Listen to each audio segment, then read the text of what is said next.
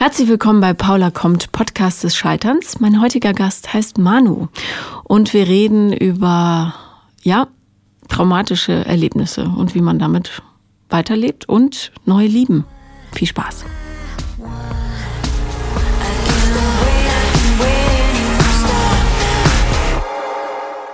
So, herzlich willkommen, Manuel. Hallo. Ich freue mich sehr, dass du da bist. Ich freue mich auch, eine große Ehre hier zu sein. Nicht nur, weil du ein Mann bist, sondern auch, weil ähm, wir uns so schön kennengelernt haben. Das stimmt, das stimmt, ja. Und zwar musste ich das Allerunangenehmste machen, was ich immer schon gehasst habe, auch als, äh, als ich für Zeitung geschrieben habe. Ich musste eine Umfrage machen und hatte das große Glück, auf dich zu stoßen. Ja, im, im Alexa. Ja. Spontan habe ich dich gesehen, wie du Interviews geführt hast. Und ähm, ich weiß nicht mehr, was ich dir für eine Frage gestellt habe. Weißt du das noch? Es war wieder Ähm, irgendwas, es war für diese Webserie. Es ging Nackt um, gefragt. Äh, es ging um Sex mit dem Ex. Ach genau, ja ob das eine nein. gute Idee ist oder nicht. Genau, genau. Und ähm, das andere Thema war ähm, äh, äh, One-Night-Stands mit Freunden oder Fremden. Ah ja, okay, genau. Und da warst du natürlich meiner Meinung. Nee, ich glaube, Sex mit dem Ex. äh, Du hast gesagt, es ist ganz gut, weil man sich schon gut kennt. Das war bei den Freunden. Ach so, mhm. Genau, aber Sex mit dem Ex, da bin ich raus, habe ich gesagt. Ja, Also, ich auch. Ich finde das zu viel Drama, wobei Ja. ich durchaus verstehen kann, wenn jemand das gerne mag. Aber Ich persönlich würde halt nicht über, über die Beziehung hinwegkommen, dass Nee. ich, äh, wenn ich da weiterhin Sex mit meinem Part- Ex-Partner habe. und ähm, du hast mich sehr berührt, weil du sehr offen direkt gesprochen hast. Und das finde ich immer toll, weil mir aufgefallen ist und erstaunlicherweise erst relativ spät in meinem Leben, wie wenig offen Menschen miteinander sind und ähm, wie, wie wenig man auch unter Freunden über die diese kleine Kacke redet, die einem so im Leben begleitet. Ähm, und gerade in Beziehungen. Also wenn du die meisten Leute fragst, ist ja immer alles super. Ich habe, ich kann jetzt nicht sagen, welche Verwandte es war, aber da hat mich äh, jemand angeschrieben aus dem Freundeskreis, aber ich durfte es der Verwandten nicht sagen, weil die nicht wissen durfte, wie scheiße es ihr ging. Das fand ich sehr schön, dass sie sich mir anvertraut hat, aber gleichzeitig auch schade, weil mit wem wirst du den Schmerz teilen, wenn nicht mit denen, die um dich sind, nicht? Wird halt immer Schwäche angesehen, wenn man, wenn man zugibt, dass es einem nicht gut geht oder, oder ähm, äh, wenn man äh, über die schlechten Dinge redet. Viele wollen sich halt nicht so zeigen, so verletzlich. Die wollen halt immer gerne von außen hin zeigen, dass es ihnen gut geht und dass alles toll ist. Und auch in der Familie ist es dann auch so. Da gibt es ja auch mal so Kämpfe oftmals in der Familie. Wem geht's besser? Das kenne ich aus meiner eigenen zum Beispiel. Ja, ja, ich, ich bin natürlich auch nicht frei davon. Ich habe, ähm, ich bin an meine Familie angedockt worden quasi. Also das war eine Familie und ich wohnte bei meiner leiblichen Mutter und bin relativ spät so dazugestoßen. Die haben mich aber immer wirklich edelmütig empfangen, also echt fein. Aber natürlich habe ich äh, gerade in den ersten Jahren totale Komplexe gehabt. Die, ähm, die hat das und das besser im Griff, äh, die verdienen vielleicht mehr, die äh, deren Katze ist erzogen, keine Ahnung, lauter so Scheiß, ja, der nicht wichtig ist, aber ähm, ja, aber das habe ich überwunden. Und ich kann nur sagen, es ist leichter seitdem. Ja, aber das, das kenne ich aus meiner Familie auch. Es gibt halt mehr Karrieremenschen in meiner Familie und es gibt mehr die Lebemenschen in meiner Familie. Und da ist, äh, wird ja auch immer unterschieden. So, man ist erfolgreicher nur, wenn man im Job erfolgreich hat und viel Geld verdient. Deswegen ist man glücklicher. Das ist auch, also meiner Meinung nach, ich empfinde nicht so. Ja, was, was bist du da, der Lebemensch? Lebemensch. Also Ja. ich gehe auch nicht Vollzeit arbeiten. Also, weil ich verdiene genug Geld, dass ich leben kann und dass ich mir alles leisten kann, was ich möchte. Aber ich möchte nicht meine ganze Zeit, die ich habe als junger Mensch, opfern nur für die Arbeit, sondern ich möchte auch ein Sozialleben haben und Dinge erleben und ich möchte nicht alles verarbeiten in meinen jungen Jahren und dann habe ich viel Geld im hohen Alter und dann kann ich nichts mehr damit anfangen. Davon habe ich nichts. Da hast du völlig recht. Wie alt bist du? 23. Fabelhaftes Alter, um noch nicht voll zu arbeiten. Ich, Idiot, habe mit 15 angefangen zu ackern und nie aufgehört. also, wobei, das stimmt nicht. Ich habe auch äh, ja, das Geld für die richtigen Dinge ausgegeben, würde ich sagen. Ich habe ich hab mir jetzt noch vorgenommen, so das ein paar Jahre zu machen und dann will ich auch mal Vollzeit. Also dann möchte ich mich zu 100% auf meine Karriere konzentrieren, aber ich möchte es halt jetzt noch nicht machen. Und Wa- Was wird deine Karriere sein? also ich bin Make-up-Artist und gelernter Friseur und habe mein eigenes Gewerbe und baue mir das auf. Deswegen brauche ich, also ich arbeite nebenbei noch für eine Make-up-Firma, äh, die mir meine Miete bezahlt sozusagen und habe nebenbei meine eigenen Jobs. Und dafür brauche ich auch die Freizeit, weil so Aufträge, die muss ich in meiner Freizeit machen und die sind meistens unter der Woche. Ja, klar. Und wenn ich Vollzeit arbeiten gehe, kann ich mein eigenes Gewerbe nicht aufbauen. Gut, gut, gut. Also komm doch in unser Team. Ja, gerne. Wir brauchen immer gute Make-up-Artisten. Ich bin heute ungeschminkt gekommen, es tut mir leid. Ja, das ist kein Problem. Aber ich finde, zu viel Schminke, da fühle ich mich immer so erstickt. Ich weiß auch nicht. Ja, ja, Ja. verstehe ich auch. Ja, aber gerne. Jederzeit gerne. Okay. Ähm, in diesem Podcast reden wir aber nicht über Make-up. Ist ja auch schwer zu beschreiben, den perfekten Lidstrich, äh, sondern über Beziehungen oder Liebe, was halt so in dir drin los ist. Und ähm, wie geht's dir denn? Liebe, also ich weiß nicht, ob es an Berlin liegt. Zumindest mache ich in Berlin viele, viel die Erfahrung, vor allem als schwuler Mann, ähm, dass es schwierig ist, hier jemanden kennenzulernen, der wirklich mehr von einem möchte, weil ich würde mal sagen, der Wechsel hier so groß ist, die Szene so groß ist und die schwulen Männer hier die Einstellungen haben, ähm, sie könnten noch etwas Besseres haben und sich deswegen nicht mit dem zufrieden geben, was sie gerade haben. Und ähm, es ist leicht frustrierend, hier jemanden kennenzulernen. Und man muss sich dann schnell damit abfinden, also wenn man jetzt keinen Partner hat, dass man glücklich sein sollte als Single und nicht zu viel erwarten sollte, weil sonst wird man hier, ich weiß nicht, ob es wirklich Berlin ist, aber vor Berlin, ich komme ja eigentlich aus Österreich, war es nicht so wie hier. Und ähm, es ist nicht einfach. Ich glaube, es ist die Größe der Stadt tatsächlich. Also ähm, es gab eine Studie, warum Menschen in New York und Berlin äh, so schlecht gelaunt sind. Und es ist tatsächlich diese konstante Überforderung durch die Eindrücke, den Lärm, die Gerüche. Und äh, die Menschen müssen sich ab, äh, abkapseln, quasi, indem sie die Leute wegbeißen, unfreundlich sind oder nicht verbindlich. Oberflächlichkeit. Ja. Es bleibt immer an der Oberfläche, es geht nie tief hinein. Wie so eine Phobie, die die Menschen haben, so man könnte ihnen zu nahe kommen, habe ich auch mitbekommen. Ja. So Öffnung oder Emotionalität zeigen ist auch schwierig. Dafür machen wir ja den Podcast. ja. Nein, damit ähm, meine Hoffnung ist, auch wenn wir sehr, sehr viele weibliche Hörerinnen haben, weibliche Hörer, so, ähm, dass Menschen dadurch angeregt werden, miteinander zu sprechen und zwar ehrlich. Also man bricht sich ja keinen Zacken aus der Krone. Offen zu reden vor allen Ja. Dingen auch. äh, Über sämtliche Dinge. Finde ich super wichtig. In allen Punkten, egal ob Freundschaft, in der Familie oder in Beziehungen, offene Kommunikation oder generell das Thema Kommunikation ist sehr wichtig. Ja. Und ähm, ich habe es dir schon erzählt. Ähm, ich kam, also bevor ich hier reinkam, zu spät. Es tut mir nochmal leid. ähm, stand ich draußen auf der Straße und habe geflennt wie ein kleines Baby. Äh, weil ähm, der Auslöser war, mein Couchtisch ist nicht geliefert worden. Kleine Dinge können schon Auslöser sein. Und die Steuer will irgendwelche Belege, die ich nicht finde. Und ich muss mit dem einen Kind zum Arzt und habe es nicht geschafft.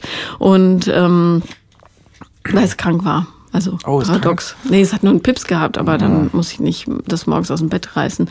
Und, ähm, und ich muss zwei Exposés schreiben, die ich schon letzte Woche abgeben sollte. Und, und, und, und, und. Und ich fühlte einfach, ja, ich fühlte mich sehr ungeliebt und musste ein bisschen abweinen. Darum, falls ich hier etwas jämmerlich heute bin, es liegt an dem blöden Couchtisch. Gut. So eine Gemeinheit. Ähm, fühlst du dich denn einsam in Berlin? Ähm, also jetzt nicht, also durch meine Freundin nicht wirklich. Ich habe einen tollen Freundeskreis hier, mit, äh, der mich sehr aufhängt. Aber äh, beziehungstechnisch oder emotional so in dem Punkt vielleicht schon ein bisschen. Es gibt so Tage, da wo ich mir schon denke, oh, es wäre toll, jemanden jetzt neben sich li- zu liegen haben. Vor allem jetzt, wenn es kalt draußen wird, ist ja die Kuschelzeit und Um sonntags. ja, wenn du nur dein Kissen neben dir hast, ist halt auch ein bisschen frustrierend dann. Ich kann dir wenigstens meine Hunde mitgeben. also Toll. Die, der eine liegt gerne im Bett, der kommt immer nachts in die Besucherritze gerobbt, rückwärts. Liegt er morgens da und ich denke, was stinkt denn hier so?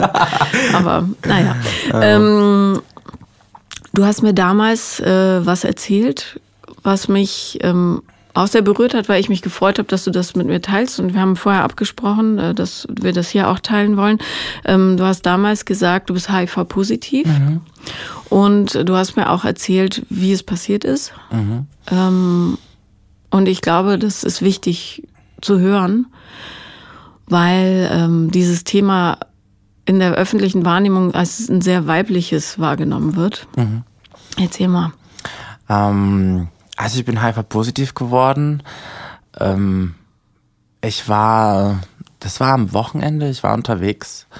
Wie alt warst du? Äh, das ist jetzt zwei Jahre her, 21? Ich glaub, mhm, richtig, ja, doch, ich war noch 21, ich war kurz vor Weihnachten. Oh Gott, wir, wir, wir ja, nähern uns. Toll. ähm, mhm. Da, hm, ja, wie es halt mal so ist, wenn man feiern geht, man trinkt zu viel Alkohol. Mhm. Ähm, zumindest, ähm, ich kann mich nicht mehr so ganz genau an alle Sachen erinnern, aber ich weiß, dass ich äh, da einen Typen kennengelernt hatte, mit dem ich dann unterwegs war. Und ich, ich glaube immer noch, dass das nicht nur Alkohol war, dass da irgendwas anderes noch im Spiel war. Was er dir gegeben hat? Mm, wahrscheinlich durch die Getränke, weil ich kann mich echt nicht also mehr Rufis so ganz... und sowas, also Volt Null. Genau, mhm. sowas denke ich mal, kann ich mich ganz dran erinnern. Und ich habe auch danach den Fehler gemacht, dass ich nirgendwo hingegangen bin. Also, ja. dass ich im ersten Moment halt nirgends, also nicht zum Arzt gelaufen bin oder so, weil man sich auch geschämt hat. Ja. Aber im Endeffekt bin, ähm, ist dann vieles passiert, was nicht, was ich nicht eigentlich wirklich wollte, aber ich mich in dem Moment nicht wirklich wehren konnte. Sprich's aus.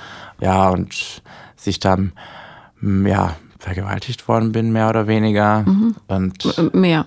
Also das musst du nicht schmälern. Ja, ja, ja. Wenn man wehrlos ist und jemand Sex mit einem hat, dann ist es eine Vergewaltigung. Genau. Ja. Und das auch nicht nur ein Typ war dann im Endeffekt, sondern dann auf einmal mehr da waren. Mhm. Und Wo ist das passiert? Äh, wir waren unterwegs. Das war dann in, ich glaube, in seiner Wohnung. Mhm. War es in seiner Wohnung? War es eine andere Wohnung? Ich weiß es nicht mehr. Mhm. Als ich da raus bin, war ich, bin ich einfach nur noch irgendwo hingelaufen. Ähm, Wohin bist du gelaufen? Also wann bist du wieder zu dir gekommen? Es war auf jeden Fall Tag. Es mhm. war äh, es war gegen Mittag, so um elf habe ich glaube ich das erste Mal aufs Handy geguckt. Ich bin in, in welchem Zustand bist du aufgewacht? Äh, ich war nackt war ich. Es war in es war noch in diesem Bett. Die Typen haben gepennt. Äh, ich bin dadurch, dass ich so durcheinander war, wollte ich einfach nur raus, raus, raus hier. Und dann habe ich mich angezogen und bin raus und die haben das noch nicht mal mitbekommen. Ich weiß nicht, was die genommen haben, aber die haben da weiter gepennt. Ich bin einfach nur aus dieser Wohnung raus. Wusstest du, dass was Schlimmes mit dir passiert war? Ja, es hat sich überhaupt nicht gut angefühlt. Also es, es hat sich so falsch alles angefühlt, was, mhm. was gerade in dem Moment war. Es hat irgendwie nichts, das, und dann habe ich mich versucht, an, an den Abend vorher zu erinnern und dann kam da irgendwie nicht so wirklich was ja, dann bin ich raus aus, aus diesem Haus und bin einfach nur in eine Richtung gelaufen. Hattest du Schmerzen? Ähm, die kamen später. Die kamen so, ich, ich glaube, so eine halbe Stunde später oder so. Na, weil ich glaube, ich war noch, es war noch so ein leichter Schockmoment. Ja. Und es kam dann erst so, ein, so eine halbe Stunde später, dass ich, dass es irgendwie wehgetan hat oder dass ich generell, und als ich dann zu Hause war und meinen Körper gesehen hatte, ich hatte blaue Flecken und ich konnte nicht wirklich sitzen dann am Ende und es hat sich alles ganz furchtbar angefühlt. Und ja, dann, dann bin ich mal zum Arzt gegangen, weil ich geblutet hatte. Mhm. Wann, wie viel später? Am nächsten Tag bin ich dann zum Arzt mhm. gegangen. Habe aber da immer noch nicht gesagt, was passiert ist. Ja, oh das war, das war. Das heißt Spermaproben und so weiter? Gar nichts, gar nichts. Ich habe mich da so geschämt und ich ärgere mich so im Nachhinein, weil hätte, hätte ich erstens mal mir hätte ich mir die scheiß Adresse aufgeschrieben, hätte ich irgendetwas gemacht. Aber ich in dem Moment, ich war so überfordert mit dieser Situation. Ich wollte einfach nur raus aus dieser Situation, dass mhm. ich, dass ich, und ich wollte es einfach auch nur vergessen. Und äh, dann gesteht man sich selber nicht ein, dass das einem gerade passiert ist, weil vor allem man hört immer von diesen Dingen, aber man glaubt nie, dass es einem selber passiert. Und da passiert es einem und ich war in, dann so verzweifelt in dem Moment. Und dann bin ich nach, nach einer Woche habe ich eine schwere Grippe bekommen. Mhm. Und ich habe HIV-positive Freunde und ich habe auch mit denen schon mal drüber geredet und die haben zu mir gesagt, so die ersten Symptome kann auch eine schwere Grippe sein nach der Infektion. Aber nach einer Woche schon? Kann in den ersten, wenn es in den ersten zwei Wochen auftritt, haben sie mir damals erzählt. Okay. Und dann habe ich leicht Angst bekommen. Also. Du hattest immer noch niemandem davon erzählt? Äh, nee, noch nie, niemandem. Keinen Freunden. Ich muss nichts. auch ehrlich sagen, dass äh, dieses Thema eigentlich nicht wirklich viele Leute wissen. Okay. Aber ähm, warum hast du es mir erzählt? Ich weiß nicht. Ich habe dich, als wir angefangen haben zu reden, irgendwie hast du mir das Gefühl gegeben, dass ich mit dir über, äh, über alles reden kann und deswegen habe ich bin ich weiß auch nicht, warum das rausgeplatzt ist. ähm, das war sicher. Es, es wissen schon mhm. Leute, also engere Freunde wissen es, also wissen das, aber nicht wirklich viele. Okay. Aber es ist, ich habe auch letztens mal über das habe ich gehört, es, ist, es tut gut, über das zu reden. Und wenn man auch dann mal das verarbeitet hat und so weiter, ist, wie du schon gesagt hast, dass wenn man mal über das Thema auch öffentlicher überredet, mhm. dass auch Leu anderen Leuten, die das passiert, dass sie sehen, dass sie nicht alleine sind. Nee, die sind nicht alleine und vor allen Dingen brauchen sie keine Angst haben. Mhm. Also sollten keine Angst haben müssen. Ja. Hier musst okay. du eh keine Angst haben, aber Darum fand ich es wichtig, dass wir das besprechen. Ja. Ähm, okay, also du, es wusste immer noch niemand und du bist zum Arzt gegangen und dann? Genau, ich habe Blutabnahme gemacht, wollte ich sowieso machen. Ich gehe äh, generell davor bin ich auch schon alle drei Monate immer zu meinem mhm. regelmäßigen Bluttest gegangen.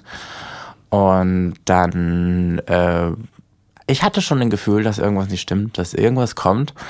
Ähm, und dann, als ich, als der Arzt gesagt hat, ja, wir müssen reden, wer hatte sie nicht gut aus, wir müssen eine Therapie anfangen. Das äh, Virus war da schon nachweisbar. Also es war, es war schon minimal, also es gab anscheinend einen Ausschlag oder irgendwas gab es mhm. an dem Test, der schon gezeigt hat, dass äh, etwas nicht in Ordnung ist. Und das war am 22. Dezember, zwei Tage bevor, also einen Tag bevor ich nach Hause geflogen bin und ein, zwei Tage vor Weihnachten habe ich es erfahren. Und in dem ersten Moment bricht halt, also man realisiert es nicht am Anfang, aber vieles geht ja dann schon durch, schon durch den Kopf. Ja, na so. klar. Weil man will Familie gründen und so weiter. Man weiß nicht, wie einem das im Weg stehen kann. Vor allem als schwuler Mann, man muss ja adoptieren oder, oder eine Leihmutter oder wie auch immer man sich das macht. Und da, da fängt man halt nachzudenken, was dann Freunde, was werden die Freunde denken, was denkt die Familie, was, was ist mit zukünftigen Partnern. Das zieht alles ganz schnell an einem vorbei. Ja, ja, aber was ist mit dir? Ja, und das ist der Punkt, dass du im ersten Moment überhaupt nicht dran denkst, was eigentlich mit mir. Und ähm, das kam dann im Januar. Also als dann, als ich dann da war und das erste, also angefangen habe, die Medikamente zu schlucken, dann auf einmal hat es bei mir selber eingeschlagen. Und der, dem Arzt hast du immer noch nicht gesagt, was passiert war? Nö.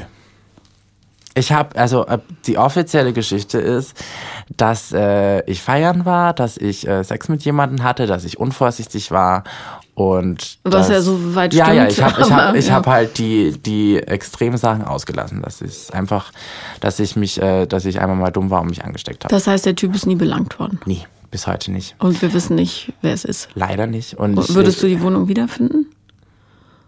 Ich weiß, die ist in Neukölln. Ich bin auch schon so oft in Neukölln gewesen und bin durch, durch, durchgelaufen, nur ich ich, ich, ich weiß nicht mehr, ich, weiß, ich meine, es ist auch schon zwei Jahre her. Ich weiß gar nicht mehr, in welcher Wohnung es war. Ich glaube, ich, ich könnte die Straße, also ich könnte das Haus wieder erfinden. Ich wüsste aber nicht mal, in welchem Stockwerk, ich wüsste nicht, welcher Name. Weißt weiß du, welcher Club noch? Ja, Club weiß ich. Und äh, hast du da nochmal geguckt? Oder bist du nie äh, wieder Ja, ich gehe ja da immer noch regelmäßig hin. Und hast du den Typen gesehen? Noch nicht einmal noch. Und ich denke mir immer wieder, er wird mir schon mal wieder über den Weg laufen und dann. dann naja, wer weiß, welcher es von denen war, ne? Ja, das ist ja auch die nächste Frage. Es ja. war ja nicht nur einer, es waren mehrere. Vor wem ich es dann im Endeffekt wirklich habe, weiß ich nicht. Aber Und die werden sich dann untereinander auch noch infiziert haben, falls ja. sie nicht alle positiv waren. Ja, falls nicht. Ah, also. Scheiße. Okay, ähm, im Januar. Was, also wie hast du Weihnachten überstanden? Das frage ich mich. Wie kannst du mit so einer Geschichte da sitzen und lächeln?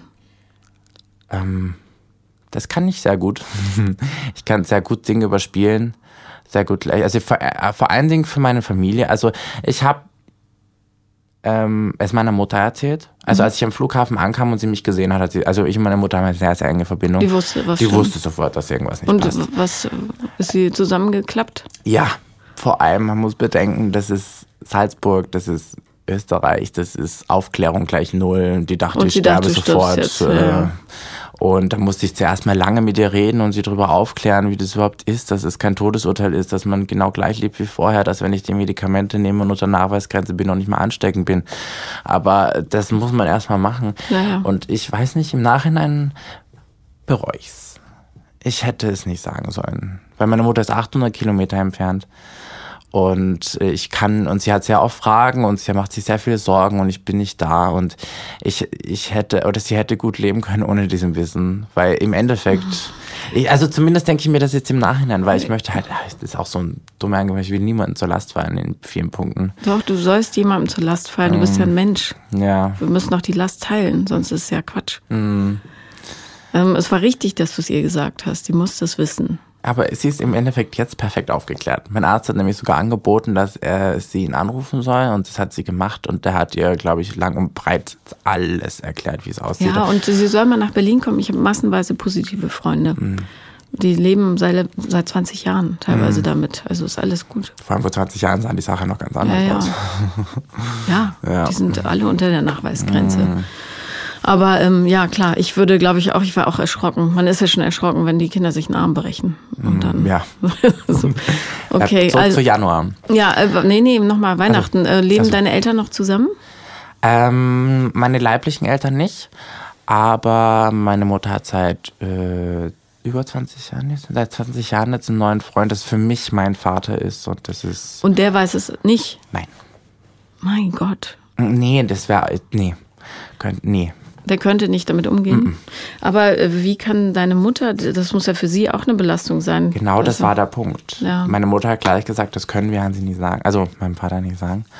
Äh, sie kennt ihn gut genug, um dass ich ihre Meinung da traue. Mhm. Was wäre das Problem?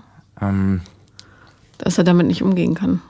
Ja, erstens mal genauso wie er keine Ahnung hat von den ganzen Themen. Mhm. Ähm, ich, ich, ich würde jetzt nur mutmaßen, aber ich habe halt das Gefühl, dass das nicht gut ist, wenn ich es ihm sage. Okay. Also ich, meine Mutter weiß es und meine Mutter hat auch, also das war ein Problem das am Anfang, dass sie niemanden hatte zum Reden Mhm. und dann hat sie halt mich immer angerufen, aber sie hat äh, ihrer besten oder einer sehr guten Freundin von ihr hat es erzählt und die zwei reden jetzt miteinander öfters mal über dieses Thema und ich bin froh, dass sie jemanden hat, mit dem sie drüber reden kann, weil ich kann nicht immer da sein, Ja. aber äh, ja, mein Vater lieber nicht. Hast du Geschwister? Äh, keine leiblichen. Der Freund meiner Mutter hat einen Sohn. Und der weiß auch nicht. Nein, nein, nein. nee. Mit dem habe ich nicht wirklich viel Kontakt. Okay, ganz schön viel Geheimnisse. Ja. Also eigentlich, eigentlich nicht. Also ich bin in sämtlichen Punkten ganz, ganz sehr, sehr offen mit meiner Familie. Nur das ist so ein Thema, über das ich, über das ich zumindest mit einem Teil meiner Familie nicht rede. Und ähm, puh. Okay.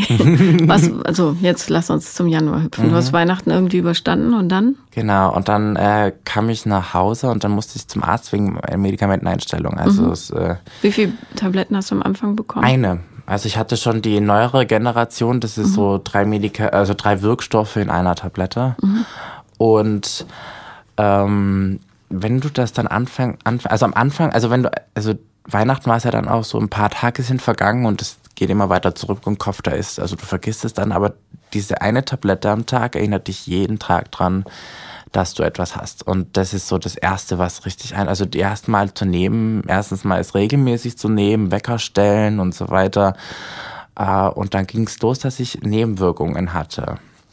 Zum Beispiel? So, ähm, das, ich war, also ich, ich hatte noch nie Depression, aber es hat sich so angefühlt. Also ich, ich lag im Bett, ich wollte nicht aufstehen. Ich glaube, es war eine Verbindung aus Medikamenten und generelle Erkenntnis, dass man HIV hat. oh naja, und dass du vergewaltigt worden bist. Und das auch noch, Ja, also. das auch noch dadurch, wie ich das bekommen habe, dass ich so die ersten, als angefangen habe, mich ins Bett zu legen und ich aufgestanden bin, Mhm. dass ich keine Lust habe rauszugehen, keine Lust habe Freunde zu sehen, äh, dass ich äh, mich so zurückgezogen habe in, in meine Höhle und die Vorhänge nicht mehr aufgemacht habe, also so richtig äh, wie im Film, dass ich mich komplett eingegraben habe und mich nichts mehr wirklich erfreut hat so, so hat es angefangen und ähm, appetitlos. Die Albträume. Oh, die Albträume waren die schlimmsten. Also das kann auch eine Nebenwirkung von den Medikamenten sein, aber das kann auch ganz, eine Nebenwirkung von der Vergewaltigung ja und das sein. auch, ja. also richtig realistische Albträume. Was ist passiert in den Träumen? Oh, jetzt so im Nachhinein. Ganz viel Leid, viel Geweine, meine Familie, die, also meine Mutter, die sterbenstraurig ist und ich, der immer wieder äh, wie so ein Limbus, äh, das wieder, wieder wiederholt, diese bruchstückartigen Erinnerungen, die aufkommen. Ähm, und die so realistisch waren, die Träume, dass ich dann mich sehr lange danach nach Aufwachen noch dran erinnern konnte, wie es normal mit Träumen ist. Man vergisst sie im Laufe der Zeit, aber die sehr, sehr prägnant lange in meinem Kopf waren, sodass ich da nicht mehr schlafen wollte. Und ähm, dann war ich wirklich sehr an tiefen Punkt erreicht und dann muss ich sagen, bin ich mein, also ich habe so tolle Freunde, vor allem meine beste Freundin äh, Nicole, äh, die hat mich da voll rausgeholt. Wie hat sie das gemacht? Ähm, äh, sie hat mir, äh, sie hat mich einfach rausgezogen. Sie hat gesagt, komm, du bleibst jetzt nicht zu Hause, wir treffen uns, wir gehen raus, wir gehen unter Menschen, wir machen etwas. Und äh, habe mich halt dann einfach an der Hand genommen, hat gesagt, du bleibst nicht mehr in dem Raum, du, wir gehen jetzt raus, du musst wieder unter Menschen gehen, du musst wieder was machen, du musst wieder lachen, du musst wieder, wer hat wieder, Manuel, der du mal was, weil so kenne ich dich gar nicht mehr und äh, egal was ist, dass ich immer da bin und äh, dass, dass wenn du wen zum Reden brauchst, dass du nicht alleine bist, dass du dich nicht zurückziehen brauchst, dann hat sie mich rausgenommen, dann sind wir wieder ausgegangen, ich habe meine Freunde wieder gesehen und die haben mich alle so aufgenommen und äh, abgelenkt und haben mir einfach so mein, mein Bewusstsein für mich selber wiedergegeben, dass mich das, was mir passiert ist und äh, das, was mit mir gemacht worden ist, nicht mein Leben bestimmen muss, dass ich mir von diesen Leuten oder dieser Sache mir mein Leben nicht ruinieren lassen muss, dass ich trotzdem noch mein Leben selbst in die Hand nehmen kann und sagen kann, ich habe ein tolles Leben, ich bin glücklich und ich, ich lasse mich davon nicht runterziehen. Und das hat zwar ein bisschen gedauert, aber das kam mit der Zeit. Und jetzt so nach, nach zwei Jahren, ähm, bin ich an einem guten Punkt. Also jetzt bin ich wirklich, also es hat echt noch länger gedauert als gedacht. Es hat trotzdem noch ein halbes Jahr weiter nachgewirkt. Immer wieder kamen so Tiefs oder ein Jahr, würde ich sagen fast, kam immer wieder so Tiefs nach. Aber ich, ich bin mittlerweile an einem guten Punkt. Manu, manche Leute leiden da ihr Leben lang drunter. Also mm. das dauert. Ich weiß, es kommt auch manchmal immer wieder zurück. Das, das hat immer so mit meinem generellen Umfeld zu tun, wie es, äh, wie es gerade momentan auch jobmäßig läuft, freundesmäßig läuft, liebesmäßig läuft. Wenn es schlechter geht oder so, dann kommt das auch wieder dazu. Also ich weiß nicht, inwieweit es einfach nur vergraben ist in meinem Körper oder wie weit ich drüber ja eben weg bin, aber ich kann damit leben, mit, also zumindest. Hast du eine Therapie gemacht? Ähm, nein. Das ist der nächste Punkt. Ja, ich würde das wirklich, äh, ist ja nicht unbekannt, dass ich großer Therapiefan bin, mhm. aber einfach, weil ich immer will, dass die Leute den Müll loswerden. Mhm. Vergrab ihn nicht. Mhm. Habe ich auch mal schon drüber nachgedacht, weil man, man sammelt so seine Dinge im Laufe des Lebens und vergräbt sie oder so. Aber es wirkt unterbewusst und ich glaube, ich habe schon mal selber drüber nachgedacht, einfach mal zur Therapie zu gehen und sämtliche Dinge auch. zum Beispiel, ja, ja. und ähm, weiß ja nicht, wie deine Kindheit so war großartig. Gut. naja, ähm, die, also die Jugend als schwuler Mann in, äh, ja, kann in, in, Österreich auch ein bisschen schwierig sein. Das Aber sonst ich. habe ich eine tolle Kindheit. Gut. Ähm, gerade wenn du Kinder haben möchtest, was glaubst du, was passiert, wenn die Jugendliche sind? Du kannst ja nicht mehr schlafen, wenn die irgendwo alleine unterwegs sind. Das wird ja alles explodieren in dir. Mhm. Also stell dir vor, du bekommst Mädchen, die ja noch viel häufiger Opfer von Vergewaltigung werden. Ja, ich also glaub, wenn ich mich so angucke, ich weiß wenn ich so auf meine Cousinen aufgepasst habe oder so, ich glaube, ich wäre so ein strenger Vater, oh mein Gott. Ja, wahrscheinlich hätten die alle so ein GPS-Halsband ja, mit Not, genau. Notbutton. Mhm. Wissen deine Freunde denn Bescheid über die Vergewaltigung? Ähm, nee. Aber die wissen, dass du positiv bist. Mhm. Ja. Und die kennen auch die übliche Story. Nur, ähm, das ist nichts, was ich mit jedem teilen möchte. So war, im Endeffekt. Also. Ja. too late. Too late, äh, ja. Ähm, aber du weißt schon, dass du dich nicht schämen musst dafür, oder? Mm, das ist nicht deine nein, Schuld. Nein, nein, nein, ist es nicht. Aber ähm, ich kenne jemanden, dem das auch passiert ist. Mhm. Und die hat es gesagt. Und das ist auch schon länger her. Und ich merke halt, wenn sie nicht da ist, wie das immer wieder Thema unter den generell den Menschen ist, die dann immer sagen, oh, die sie wurde ja mal, ja genau. Und, und, alles, was sie tut, wird darauf zurückgeführt. Genau, da wird sehr mitleidig dann drauf geguckt, mhm. man wird anders angesehen, angefasst oder wie auch immer. Alle denken, sie müssen. Und auf das habe ich gar keine Lust. Ich möchte nicht definiert werden über über das, was mir passiert ist. Ich möchte selber bestimmen oder selber bestimmen, wie ich wahrgenommen werden möchte. Und ich möchte nicht als, als Opfer da gesehen werden. Das will ich nicht. Kann ich nachvollziehen. Ähm, ist es wahrscheinlich auch, wenn, äh, also ich glaube, in meiner Altersklasse wäre das dann nicht mehr so, dass man mhm. denjenigen darauf reduzieren würde. Aber möglicherweise spricht ja auch die Angst aus den anderen, dass ihnen Ähnliches passieren würde oder passiert ist und mhm. sie können es nicht sagen. Mhm. mhm. Okay, aber kann ich nachvollziehen. Ich muss auch ehrlich sagen, ich habe zwei, also ich habe zwei Freundeskreise. Ich, ich habe sehr viele Freunde, die älter sind. Also eigentlich so meine Hauptfreunde sind alle über 30. älter. Also für mich älter. Ja. älter. Nur älter.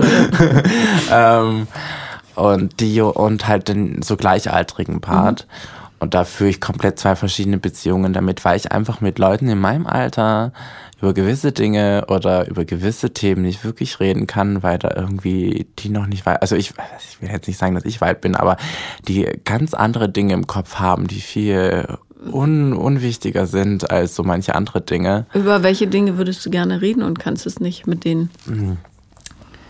Ähm, allgemein so übers Leben, über ernstere Dinge, über wie sieht die Zukunft aus, was hast du vor, was möchtest du mal machen, ähm, habe ich so die Erfahrung gemacht, dass hier in der Jugend sehr viel Gleichgültigkeit herrscht. Also zumindest die Erfahrung, die ich hier gemacht habe. Mhm.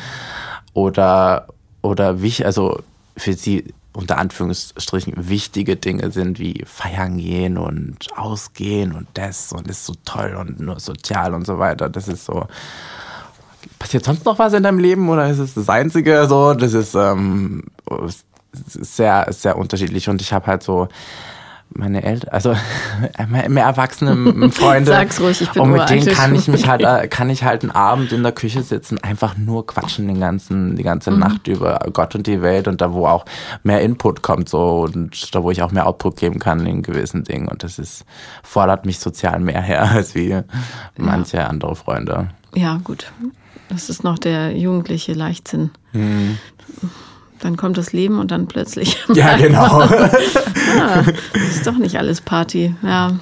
Ich habe früher immer Party gemacht, weil ich nicht ertragen konnte, äh, mit mir so im Stillen zu sein. Mhm. Und habe mich möglichst vollgeballert mit Menschen und Musik mhm. und auch den anderen Dingen. ja. und, und, später fiel mir dann auf, ich, das widerspricht meiner Natur total. Mhm. Ich bin gar nicht so, ich bin eher introvertiert. Also ich ich mag es eigentlich, so die Stille. Mhm. Aber dann kommt man natürlich ins Fühlen und ins Denken. Und das ist dann manchmal nicht so angenehm. Ich sagen, die Erfahrung habe ich jetzt auch gemacht. Also ich bin jetzt seit äh, drei Jahren in Berlin und ich habe richtig Gas gegeben. Also vor allem, wenn man jetzt so in eine kleineren Stadt kommt und das mal erlebt hier in Berlin, wie man sich hier auch als Jugendlicher ausleben kann. Ähm, ist toll. Das ist super. Das sollte man auch machen. Man muss dann bloß den Absprung finden. Man muss den Absprung finden und es darf halt nicht sein Leben hier bestimmen, weil sonst kommt man hier in eine Spirale rein, da wo man sehr, sehr schlecht wieder rauskommt. Mhm. So ein, also ich sage, man braucht eine Base hier. Ja. Man braucht, man braucht eine gute, man soll arbeiten gehen, man muss einen guten Freundeskreis haben, weil sonst kann man sich hier in der Stadt sehr schnell verlieren in gewissen Dingen. Und ähm, ich habe aber jetzt auch gesehen, so nach drei Jahren, ich werde, also ich bin erst 23, aber ja. ich werde irgendwie müde in gewissen Dingen. So, ich habe, ich konnte das noch nie, dieses krass exzessive Feiern gehen, vor allem so fit durchhalten, da wo ich meine Freunde angucke, wie könnt ihr denn überhaupt noch stehen? Das wäre also, auch ein Rätsel. Das hätte ich selbst damals nicht gekonnt. Also von Donnerstag kann, bis Sonntag. Ja. Wie schafft man das? Genau, und ich kann das nicht, ich will das auch gar nicht mehr. Und jetzt so nach drei Jahren bin ich an einem Punkt, also ich war wirklich jedes Wochenende feiern, aber jetzt bin ich an einem Punkt, wo ich sage, nö, ich bin lieber zu Hause oder ich gehe lieber mal auf den Flohmarkt oder ich gehe mal schön irgendwo brunchen mit Freunden oder was auch immer. Und ich bin erst 23, weil ich höre immer, du bist doch erst 23, wie kannst du denn dem jetzt schon abschwören? Und ich so, ja, also ich bin anscheinend nicht der Mensch für sowas. Warst du damals in einer Beziehung, als das passiert ist? Nein. Also klingt es vielleicht komisch, wo du mit anderen mitgegangen bist oder mit einem, aber kann ja sein, dass ihr das irgendwie mhm. offen gestaltet habt. Gar nicht. Und mhm. ähm, warst du seitdem in einer Beziehung? Ja. Wie ähm, hat sich das gestaltet? Also äh, ähm, hattest du Angst, weil du warst ja nun positiv? Also ich muss ehrlich sagen, dass mit dem Thema positiv generell, dadurch, dass ich viele Freunde habe, die positiv sind, ähm, habe ich schon von Anfang an einen Blick in deren Leben gehabt. Und ich wusste auch immer, falls es mir passiert, muss ich keine Angst haben oder muss, dass mein Leben, also es ist trotzdem ein anderes Thema, wenn es dann passiert. Ähm, aber ähm, mein Ex-Freund, den ich jetzt hatte, mit dem ich ein Jahr zusammen war, dem habe ich das erzählt und das war gar kein Thema. Er hat gesagt, sein Ex-Freund davor war auch HIV-positiv und er weiß, wie das läuft, er weiß, wie das ist und dass ich mir da überhaupt keine Gedanken machen muss. Es war auch nie wieder ein Thema. Mhm. Der hat mich einfach so genommen, wie ich bin und dieses Thema HIV, das war einfach nicht existent, weil für ihn war ich einfach Manuel und das war's. Und da muss ich auch ehrlich sagen, habe ich Grund, also durchweg positive Erfahrungen gemacht. Habt ihr Kondome benutzt dann? Nein.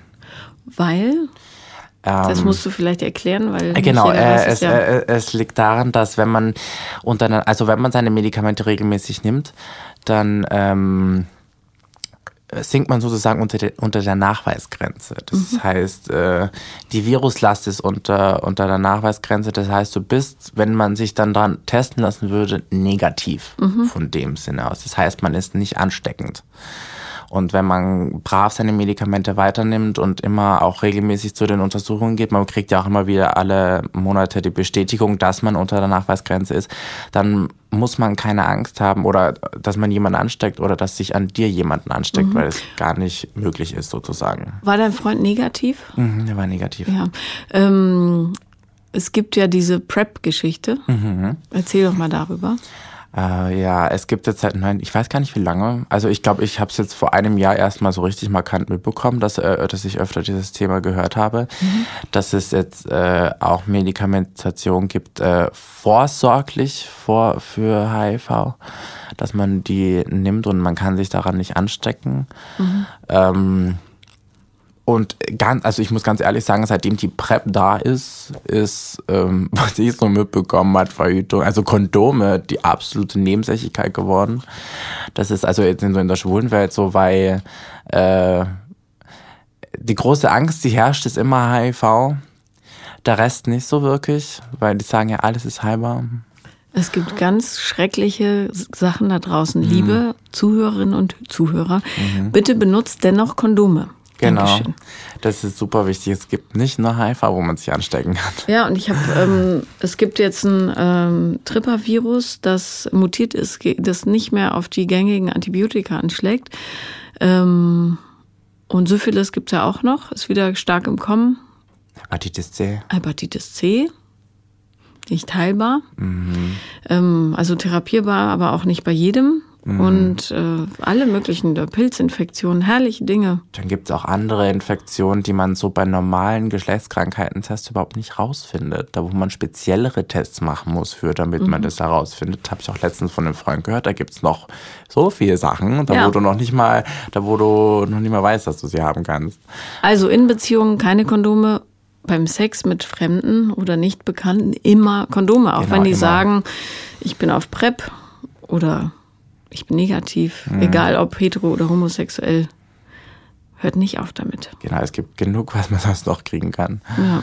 ja. So, ähm, und äh, wie lief die Beziehung? Also woran ist sie gescheitert, vielmehr? Wenn du sagst, ihr wart nur ein Jahr zusammen? Also wie bei Freunden habe ich auch bei Partnern eine Tendenz zu älteren Menschen. Mhm. Und also was heißt reifere Menschen? Für mich Menschen, die für mich mehr im Leben stehen. Und ich wollte immer einen Partner haben, der mit beiden Beinen im Leben steht und einfach schon weiß, was er will und weiß, wo er hin will. Wie alt war er? 40. Oh, steinalt also. Nein, nicht steinalt, gar nicht steinalt. 40. In der Blüte des Lebens, sag ja. ich. Und ähm, ich habe immer gesagt, dass Alter keine Rolle spielt. Ähm, und ich muss sagen, das war meine längste Beziehung bis jetzt. Also ich hatte sowas wie mit ihm vorher noch nicht. Also mhm. ich hatte da null Erfahrung in den Punkten. Ich dachte immer, Alter spielt keine Rolle. Aber zu einem gewissen P Punkt schon. Er war halt 40 und ich meine, es sind 17 Jahre Unterschied. Wäre ich jetzt 30 und er 47, wäre es wieder was anderes. Mhm. Aber dadurch, dass ich noch so jung bin und er einfach schon 40 ist, sind wir an zwei ganz unterschiedlichen Punkten im Leben gewesen. Ja. Also er wollte was anderes. Ich war noch nicht ausgelebt, würde ich sagen, und ich bin noch nicht ausgelebt voll. Und ähm, dann habe ich halt gemerkt, dass ich ihm das noch nicht geben kann, was er braucht. Was braucht er denn? Ich glaube, so ein bisschen mehr Stabilität. War, ich glaube, ähm, bisschen, dass ich ruhiger bin, dass ich ein bisschen mehr auch auf aufbaue mit ihm eine Zukunft, vielleicht mal gucken, für zusammen zusammenziehen und auch ähm, reist er gerne, was ich finanziell noch nicht stemmen kann, so unbedingt. Da wo ich ihn auch in vielen Punkten auf, also ich, was heißt aufgehalten, aber ich glaube so ein bisschen gebremst habe und ähm, unterbewusst hab, hab, wusste ich das und das hat dann so geführt, dass ich äh, oder dass wir uns gegenseitig dann aneinander zum Verschließen angefangen haben, dass die Streits immer mehr wurden, dass wir weniger miteinander geredet haben. Mhm. Was wir am Anfang super konnten, dass wir eigentlich über alles geredet haben, deswegen lief's gut und dann haben wir immer weniger miteinander geredet und die Streits wurden immer mehr. Und dann eines Tages im, im Sommer haben wir gefrühstückt und am Ende des Frühstücks haben wir entschieden, bevor wir den Punkt verpassen und es gar nicht mehr funktioniert, lass uns lieber eine Freundschaft aufbauen.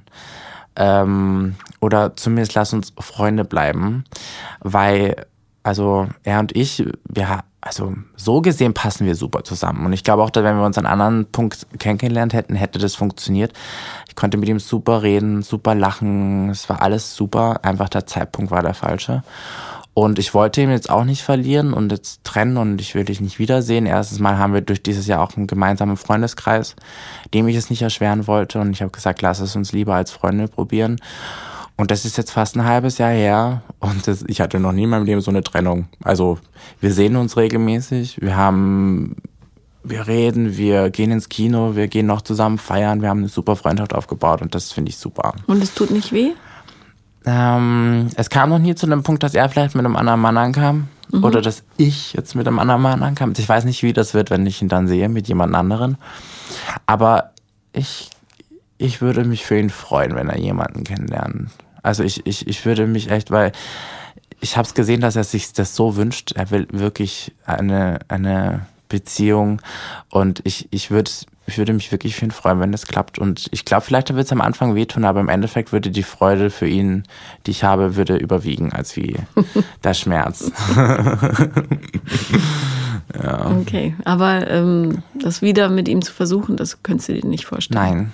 Mhm. Da wären wir wieder bei dem Thema Sex mit dem Ex. Ja. Ähm, wenn ich einmal im Punkt abgeschlossen habe, also so keine Beziehung mehr, dann kann, dann ist für mich da keine sexuelle Stimmung mehr. Weil das habe ich auch schon mal letzten Abend, habe ich ihn wieder gesehen, habe ihn angeguckt und dachte mir so, könnte ich noch mal Sex mit ihm haben? So, nein. Nein. Nee. Mm -mm. Okay, aber dann ist ja auch die richtige Entscheidung. Ja. Hast du denn ähm, Sex mit irgendwem momentan? Ja, ich date gerade jemanden, so seit drei Wochen. Also ganz, ganz frisch habe ich jemanden kennengelernt und der ist sogar diesmal in meinem Alter, also 26. Mhm. 26. Und aber netter? Ja, toll. Ein, ein, ein Mann, mit dem ich, obwohl der 26 ist, was ich nie dachte vorher, weil ich dachte immer, mit unter 30-Jährigen kann ich nicht reden. Ähm, ein 26-Jähriger, mit dem ich super reden kann, super lachen kann. Wir hatten, also normalerweise ist in der schwulen Welt ja meistens so, dass man zuerst Sex hat und dass man sich dann erst kennenlernt. Mhm. Und das ist das erste Mal, dass wir drei Dates hatten, wo einfach mal gar nichts passiert ist, wo wir nur essen waren und nur geredet haben und einfach so kennen. Und das war so toll. Also super. Ich, ich werde gerade eines Besseren belehrt, dass es auch geht mit Leuten in meinem Alter. Aber der Sex ist auch angenehm? Ja, wir, ja. Oh, ja. Hattet ihr noch nicht? Ja, oder? doch, wir hatten schon. Ja. Oh, war super. Ja. Oh ja, das habe ich mir auch nicht gedacht. Hatte mehr Erfahrung, macht es besser, aber das, es muss einfach eine Chemie da sein und es muss einfach zwischen zwei Menschen, glaube ich, passen, genau. weil dann genau. kommt es von ganz allein. also könnte es Liebe werden? Man weiß es nicht. Man weiß es nicht. Also ich lasse es auf mich zukommen. Mhm. Ich habe mir vorgenommen, mich nicht zu stressen und zu schnell was hinein zu projizieren.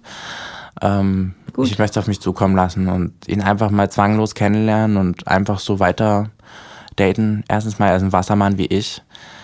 Oh, interessant. Und ja. Freiheits, ich bin sehr freiheitsliebend und ich werde sehr, sehr speziell, wenn ich eingeengt werde und wenn ich merke, es kommt mir wer zu schnell nahe. Mhm. Und ich habe das Gefühl, er tickt da genauso. Deswegen funktionieren wir in dem Punkt, glaube ich, beide sehr gut. Mhm. äh, und deswegen zwanglos weiterlaufen lassen. Ja, mal sehen, wohin das führt. Gut. Ich wünsche euch viel Glück. Danke. Also. Und ähm, hast du ihn schon deinen Freunden vorgestellt? Noch nicht. Noch nicht. Kam auch noch nicht die Gelegenheit dazu. Ich kenne seine Freunde schon, das ist der Unterschied. Also ich kannte ihn schon eineinhalb Jahre. Mhm. er war halt immer vergeben und jetzt ist er, jetzt ist er Single. Deswegen habe ich die Chance gleich ergriffen, weil den fand ich schon immer toll. Wie lange ist er Single? Ähm, seit äh, letztes Jahr, Januar. Also, äh, sorry, diesen Jahr, Januar. Ja, ja, okay, ich bin schon gut, im nächsten Jahr. Ja, ja, ja. Nee, weil ähm, es ist immer riskant, jemanden zu nehmen, der direkt aus einer Beziehung kommt. Mhm, nee, nee, er ist seit äh, Januar ist er Single. Ich muss genießen, Entschuldigung. Okay. Halt. Gesundheit. Verzeihung. Gesundheit. Ich kann nicht leise niesen. ist ähm, auch nicht gut für die Lunge. Ja, und für die, das mhm. Trommelfell und so mhm. nicht. Ähm, Nee, weil äh, wenn Frauen mir schreiben, ich habe einen ganz tollen Mann kennengelernt, äh, es ist alles super. Der ist äh, gerade aus einer Beziehung raus, aber das macht ja nichts. Ah. Ach, ganz schlecht. ganz, ganz schlecht. Ja, mhm. weil ähm, so eine Beziehung, die wirkt halt auch nach. Das äh, muss die auch gestehen sich viele Leute nicht ein, aber es ist tatsächlich. Äh, ja, okay. Ähm, und wie hast du ihn überredet, mit dir auf ein Date zu gehen? Ach, wir waren aus. Also ich, ich war aus mit meinen Leuten mhm. und da habe ich ihn getroffen. Ja, und leicht angetrunken und in guter Laune bin ich immer etwas mutiger. Und dann waren wir im Quatsch und dann habe ich zu ihm gesagt, dass ich ihn schon immer mal daten wollte. Mhm. Und dann hat er gesagt, ja, dann lass uns doch essen gehen. Und dann sind wir eine Woche später essen gegangen. Das war ja. Und er war überrascht. Er hat sich nämlich nicht gedacht, mhm. dass, dass ich ihn interessant finde. Ja, das ist auch ein Issue. Ich kann es auch so schlecht zeigen. Wieso dachte er das nicht? Wie gesagt, weil wenn ich Interesse an jemanden habe, normalerweise kann ich gut mit Menschen, ich kann gut mit ihnen reden, aber wenn ich wirklich an jemanden Interesse habe, werde ich sehr schüchtern und zurückziehend und bin dann immer mehr auf Abstand. Und das interpretieren oftmals andere Leute als ich finde, also ich interessiere mich nicht für sie. Mhm, mhm, so, das hat er sich gedacht. Aber Alkohol und so weiter hat geholfen und ähm, dann äh, hat es funktioniert und ja, es ist jetzt drei Wochen her. Und ich kann nicht aufhören zu grinsen. Das merken auch die Leute in meinem Umfeld. Ich bin gerade ziemlich happy in dem Punkt. Das ist gut. Mhm. Es gibt tatsächlich eine Studie, die diese Praxis stützt. Äh, erst daten, dann Sex. Mhm. Ähm, und zwar eigentlich noch viel länger daten. Mhm. Ähm, das ist eine Langzeitstudie und die haben untersucht, wie glücklich Beziehungen sind und von welchem Bestand die sind. Und die Beziehungen, die ähm, direkt mit Sex begonnen haben, die sind häufiger wenig, äh, häufig weniger intensiv in der Bindung, mhm. weil die Leute schon A, durch die Hormone so ein bisschen möglicherweise Entscheidungen treffen, die sie sonst nüchtern quasi nicht treffen würden. Und B, ähm, ganz schnell so Zusammenhänge gestrickt werden, die es eigentlich gar nicht gibt, also mhm. also oder Gemeinsamkeiten. Und darum, ähm, also richtig bauen kann man eine Beziehung am besten, wenn man erstmal die Finger voneinander lässt. Muss natürlich auch nicht immer so sein, mhm. aber für die Seele und das Kennenlernen scheint es tatsächlich auf die lange Sicht ähm, besser zu sein. Nicht um 50 Prozent, aber so ungefähr um 20. Mhm. Muss ich auch ehrlich sagen, also das, wo wir das erste Mal Sex hatten, das ist auch passiert, das war, wo wir mal gemeinsam aus waren. Dann ist das passiert. Aber irgendwie musste da mal was abgebaut werden. Und jetzt äh, bei den weiteren Dates hatten wir wieder keinen Sex. Und ich finde es auch gut. Was meinst du, äh, es musste mal was abgebaut werden? Ach, die sexuelle Spannung zwischen uns beiden war schon ziemlich, ziemlich heftig. Mhm. Man, man, es musste anscheinend ausprobiert werden, ob in dem Punkt eine, Komp also dass man da eventuell auf, ja genau, ja. das musste irgendwie auch rausgefunden werden. Und deswegen haben wir das rausgefunden. Und jetzt bei den weiteren, da ist jetzt wieder nichts passiert. Und ich bin auch happy damit, weil ich immer noch sage, ich möchte ihn trotzdem noch besser kennenlernen, bevor wir jetzt da anfangen, noch mehr mhm. intim zu werden. Deswegen. Aber was meinst du mit, ihr seid ausgegangen, da ist es passiert? Also hattet ihr im Club Sex? Nee, danach. Nee, okay, also gut. wir waren das wäre sehr unromantisch. Ja, das wäre super unromantisch, vor allem fürs erste Mal. Ja. äh, Habe ich mit auch kein Problem, aber nicht jetzt unbedingt beim ersten Mal. Und äh, ja, das war halt danach. So, als wir zu Hause waren, mhm. wollten eigentlich nur zusammen noch irgendwie gemeinsam und dann ist es passiert die Laune war sehr gut. Aber jetzt im Nachhinein ist wieder nichts mehr passiert und ich bin auch froh damit. Und ich muss auch sagen, der Punkt ähm, mit, dass wir Sex hatten, hat äh, beruhigt so. Man ist im Bett auch kompatibel, schön zu wissen, aber lass uns trotzdem weiter kennenlernen. So. Okay, und ähm, habt ihr das ausgesprochen, dass ihr den Sex jetzt nicht weiterführt? Ja, nee, nicht wirklich. Nee, ich frage mich nur, mir ist das noch nie passiert, ehrlich gesagt. Ich bin immer, wenn ich einmal äh, Sex hatte, will ich immer noch mehr. Mhm. Und zwar möglichst schnell dann. Aber ähm, wie, äh, wie umgeht ihr das? Also äh, dadurch, dass es auch Weihnachtszeit ist mhm. und äh, ich nicht wirklich Zeit für irgendwas habe unter der Woche, gar nicht, also wie habe ich mir freigenommen, ähm, sehen wir uns, also wenn wir uns sehen nach der Arbeit, weil wir arbeiten beide dann mhm. an den Tagen und wir sehen uns danach und gehen essen und äh, dann geht jeder zu sich.